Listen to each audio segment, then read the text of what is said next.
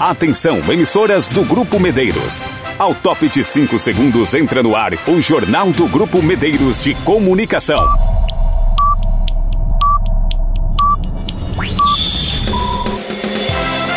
Informação com a credibilidade do Grupo Medeiros. Com destaques do Brasil, do estado e da sua região. Com entrevistas e a participação dos nossos correspondentes. Apresentação Soares Filho. Edição geral André Rodrigo. O jornalismo dinâmico e com a credibilidade do Grupo Medeiros de Comunicação. Confira as manchetes do Brasil, do estado e da sua região. Agora, no Jornal do Grupo Medeiros de Comunicação. Mato Grosso do Sul propõe lei criando política estadual de alternativas penais. Ministério Público Federal pede que réus do caso Massacre de Carapó sejam julgados pelo Tribunal do Júri. Repórteres das emissoras do Grupo Medeiros de Comunicação Manchete desta quarta-feira. Das Radiosfera e Pantanal FM, destaque de hoje, Vanderlei Gomes. Em Missal, no oeste do Paraná, a Polícia Rodoviária Estadual apreendeu agrotóxicos contrabandeados do Paraguai. Carandá FM na Viraí, Débora Weber. Mato Grosso do Sul registra 4.449 casos novos de Covid-19 na semana. Agência MS Notícias, Vânia Galceran. Nova pesquisa comprova o potencial de crescimento do pré-candidato Eduardo Riedel. Cultura FM, Josafá Marques. Bairro Jardim Paraíso recebe o projeto Naviraí Movimento no sábado, dia 2. Isso e muito mais a partir de agora. Edição do Jornal do Grupo Medeiros de Comunicação de quarta-feira, 6 de julho de 2022. Todos os dias no seu horário de almoço, tem o Jornal do Grupo Medeiros de Comunicação. Seis anos após conflito, o Ministério Público Federal apresentou alegações finais e pediu para que os denunciados no confronto ocorrido em Carapó, no dia 14 de junho de 2016, sejam submetidos a julgamento pelo Tribunal de Júri. O caso, conhecido como Massacre de Carapó, resultou na morte de Clodiode Aquileu Rodrigues de Souza, agente de saúde Guarani Caiuá deixou outros seis indígenas baleados e dezenas feridos. Segundo a apuração do Ministério Público Federal, os cinco proprietários rurais denunciados organizaram, promoveram e executaram o ataque à comunidade Teicuê. Cerca de 40 caminhonetes, com auxílio de três pás carregadeiras e mais de 100 pessoas, muitas delas armadas, retiraram à força um grupo de aproximadamente 40 indígenas Guarani Kaiowá de uma propriedade ocupada por eles. Após longa tramitação do processo em nota, o Ministério Público Federal divulgou que entende que o conjunto probatório levantado durante a fase investigatória e ratificados em juízo demonstram de forma inequívoca a existência de crime doloso contra a vida e suficientes indícios de sua autoria para que os acusados sejam levados ao julgamento pelo tribunal do júri. Jornal do Grupo Medeiros. Abrindo giro de informações com os colegas das emissoras do Grupo Medeiros de Comunicação. Vamos ao extremo sul do estado. A notícia da Pantanal FM nesta quarta-feira muito bom dia, Vanderlei Gomes. Bom dia, Soares e ouvintes do jornal Grupo Medeiros. Agrotóxicos contrabandeados do Paraguai foram apreendidos pela Polícia Rodoviária Estadual ontem à tarde, em Missal, no oeste do Paraná. Segundo informações, durante a realização da Operação Narco Brasil, na PR 495, os policiais abordaram um veículo Corsa que seguia sentido Diamante do Oeste. Durante revista no interior do veículo, foram encontrados 25 galões de agrotóxicos contrabandeados do Paraguai. O condutor e os produtos e também o veículo foram encaminhados à Delegacia de Polícia Civil para os procedimentos de praxe. Repórter Vanderlei Gomes das rádios Pantanal e Fera FM de Mundo Novo para o jornal Grupo Medeiros de Comunicação. Espaço aberto para a rede MS Notícias. Fato destacado pela Vânia Galceran. Mais uma pesquisa, desta vez do Instituto Ranking, comprova que o pré-candidato ao governo do estado pelo PSDB, Eduardo Riedel, é o que tem maior potencial de crescimento na disputa eleitoral. Com o menor índice de rejeição, apenas 3,7%, Riedel tem um índice de 17% de aprovação, ou seja, a sua possibilidade de chegar ao topo das pesquisas é maior que a de todos os demais candidatos. O pré-candidato que tem tem andado por todo o estado, está bastante otimista, em especial por conta do trabalho que ele ajudou a desenvolver em Mato Grosso do Sul. Tenho andado esse estado, tenho conversado com as pessoas, com famílias, tenho visto que um projeto que foi desenhado lá atrás, ele se consolida e tem os pensamentos para Mato Grosso do Sul no futuro. E é isso que me motiva. Expor isso para as pessoas, discutir com as pessoas e ouvir esse retorno. Então eu estou bastante otimista, animado com o nosso estado. Segundo o levantamento, Marcos Trade, do PSD, e André Putinelli, do MDB, aparecem na frente com 21% e 20%, respectivamente. Porém, os dois candidatos são os que apresentam os maiores índices de rejeição, com 16,5% para Marquinhos e 27% para André. Já Rose Modesto, que tem 16,6% de aprovação, aparece com 4,2% de rejeição. E Capitão Contar, com 5,1% de aprovação e 11% de rejeição. A pesquisa do Instituto Ranking está registrada com os números MS 02344-2022 e BR 05 5621-2022. Da Agência MS Notícias, Vânia Galceran.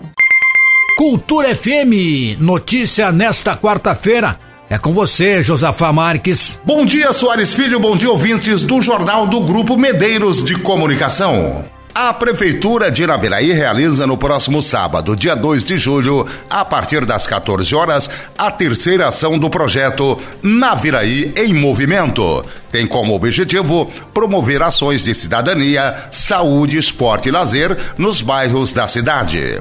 Desta vez, o bairro contemplado será o Jardim Paraíso, que nos últimos dias está sendo contemplado com ações de limpeza das vias públicas, podas e árvores, troca e colocações de novas placas de trânsito e outras ações. No sábado, a estrutura do Naviraí Movimento será montada na Avenida Miguel Sotani, próximo à capela da comunidade São Sebastião. No local serão realizadas diversas atividades de lazer e recreação para as crianças, com brinquedos infláveis, pula-pula e várias secretarias da administração municipal estarão prestando serviços de cidadania para os moradores do Jardim Paraíso e dos bairros próximos. O projeto Naviraí Movimento foi criado pela atual gestão com o objetivo de aproximar a administração municipal da população, ouvindo e recebendo demandas sobre as principais necessidades de cada bairro, sendo um verdadeiro instrumento de conscientização, de participação e de promoção de cidadania, promovendo uma maior integração entre a população e o poder executivo. Antes do Jardim Paraíso, o projeto passou pelo conjunto habitacional a Ria Morim Costa no dia 7 de maio e no bairro Odércio de Matos no dia 6 de junho. O projeto terá sequência nos dias 6 de agosto e 8 de outubro em locais e bairros a serem definidos. Dos estúdios da Cultura FM 105,7 para o Jornal do Grupo Medeiros de Comunicação, repórter Josafá Marques. Jornal do Grupo Medeiros de Comunicação. Você bem informado sobre tudo o que acontece.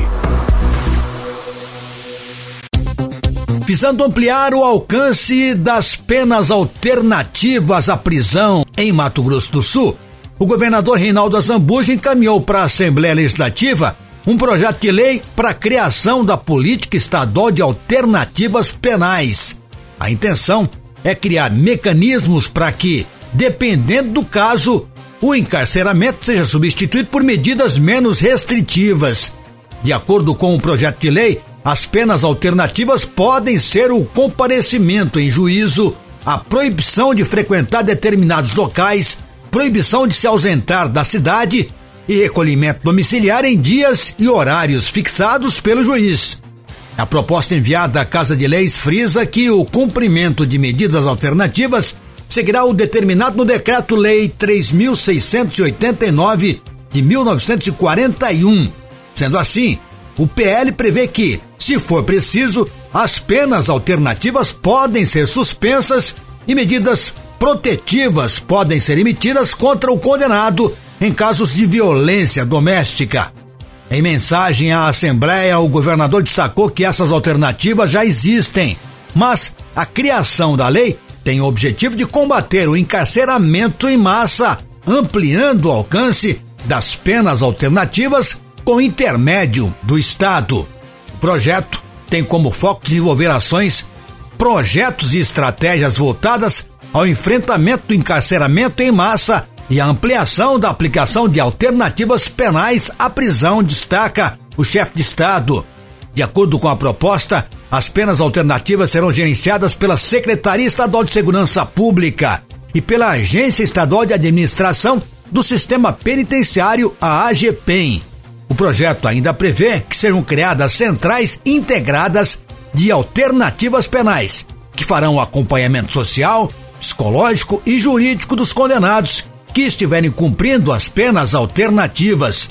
Além de acompanhar o cumprimento delas, as centrais integradas precisam desenvolver práticas restaurativas que tenham como foco reintegrar os condenados à sociedade depois da pena cumprida. Em âmbito municipal, a política, se aprovada, deverá ser instituída por meio de convênios. Mas para isso, será preciso providenciar a estrutura adequada e disponibilizar recursos humanos adequados para o cumprimento das penas alternativas. Todos os dias no seu horário de almoço, tem o Jornal do Grupo Medeiros de Comunicação. A notícia desta manhã da Carandá FM na Viraí. Bom dia, Débora Weber. Bom dia, Soares e ouvintes do Jornal do Grupo Medeiros de Comunicação. Mato Grosso do Sul contabilizou 4.449 casos novos de Covid-19 nos últimos sete dias.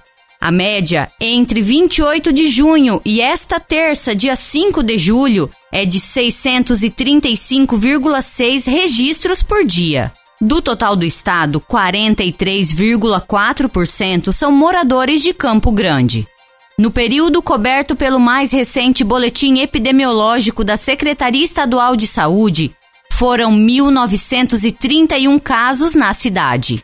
Com os registros mais recentes, Mato Grosso do Sul atingiu 553.206 infectados desde o início da pandemia, em março de 2020. O estado tem atualmente 5.774 casos ativos da doença, em isolamento domiciliar estão 5.713 pessoas. Outras 61 estão internadas, sendo 38 em leitos clínicos e 23 em unidades de terapia intensiva. Foram confirmadas mais 19 mortes. A média nos últimos sete dias é de 2,7 por dia. E o total de vítimas desde o começo da pandemia chegou a 10.645. Da Carandá FM, Débora Weber para o Jornal do Grupo Medeiros de Comunicação. Jornal do Grupo Medeiros. E pelo Brasil, o presidente do Senado, Rodrigo Pacheco, decide instalar a CPI do MEC só depois das eleições. A reportagem Rádio Web com Yuri Hudson o presidente do Senado bateu o martelo e decidiu que a instalação da CPI do MEC ficará para após as eleições. Nesta terça-feira, Rodrigo Pacheco comandou uma reunião com líderes do Senado. Do encontro, firmou acordo com a maioria. Do encontro, firmou um acordo com a maior parte das lideranças para que as indicações para a CPI, passo primordial para a instalação dos trabalhos, fique apenas para depois de outubro, Pacheco definiu que vai fazer a leitura da CPI no plenário e explicou o porquê do acordo. Que todos os senadores possam igualmente participar das cinco comissões parlamentares de inquérito. Também evitar que o período eleitoral evite contaminar um processo de investigação da CPI, que naturalmente, necessariamente, precisa ser uma investigação minimamente isenta. Os senadores de oposição querem investigar as denúncias de corrupção e irregularidades do ministério durante a gestão do ex-ministro Milton Ribeiro. Por isso, oposicionistas ao governo Bolsonaro discordam do acordo firmado por Pacheco. O petista Humberto Costa cobrou a instalação imediata da CPI. Tem a responsabilidade constitucional de fiscalizar o trabalho do executivo, não pode se omitir. De maneira que estamos lutando pela instauração imediata da CPI que trata dessas denúncias relativas ao MEC. Hoje também é um dia importante do Congresso Nacional, porque nós aguardamos. Mas o senador Randolfo Rodrigues da Rede não descarta ingressar no Supremo contra o acordo de procedimento do presidente do Senado. Já Pacheco acredita que a ação, ao contrário da CPI da Covid, não terá sucesso. Aquela é uma situação um tanto diversa da situação atual. Nesse momento nós não temos uma situação de excepcionalidade, mas há um acordo de líderes, de maioria de líderes, que a instalação, a partir da indicação desses membros, se dará no momento oportuno. O governo ficou mais tranquilo com a posição de Pacheco em empurrar a CPI para depois das eleições. O temor era do impacto das investigações na disputa eleitoral. Agência Rádio Web de Brasília, Yuri Hudson. Jornal do Grupo Medeiros de Comunicação. Você bem informado sobre tudo o que acontece. E o ranking da transparência. Três estados brasileiros recebem avaliação negativa. Diego Brião. Três estados brasileiros tiveram classificação ruim, a quarta pior entre cinco, no Índice de Transparência e Governança Pública do Movimento Transparência Internacional Brasil. O ranking foi divulgado na terça-feira. Sergipe, Pará e Acre receberão as notas mais baixas na avaliação do Índice sobre Transparência.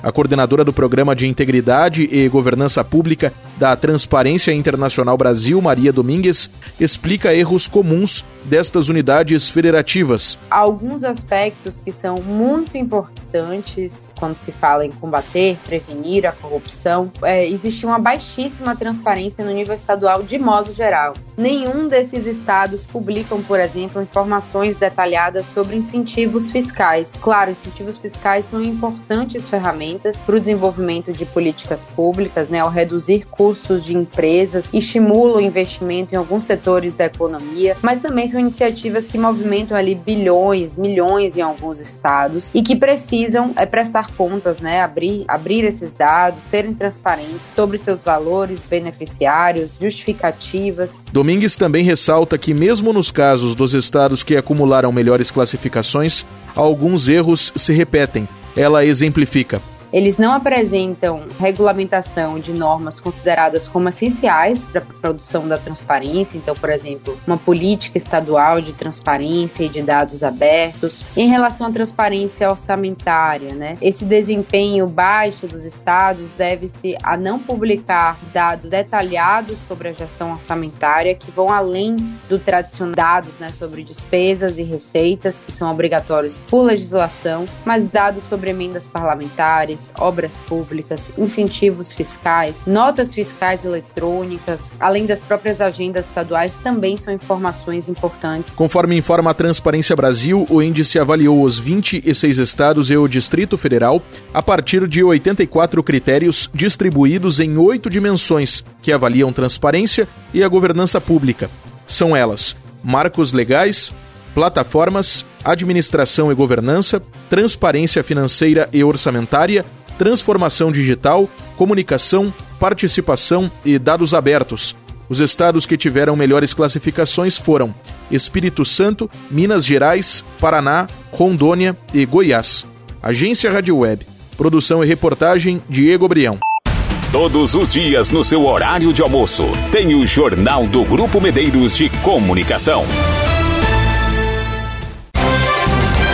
Eu sou Soares Filho e esta foi mais uma edição do Jornal do Grupo Medeiros, a edição geral do André Rodrigo. A você, um bom final de tarde e até amanhã.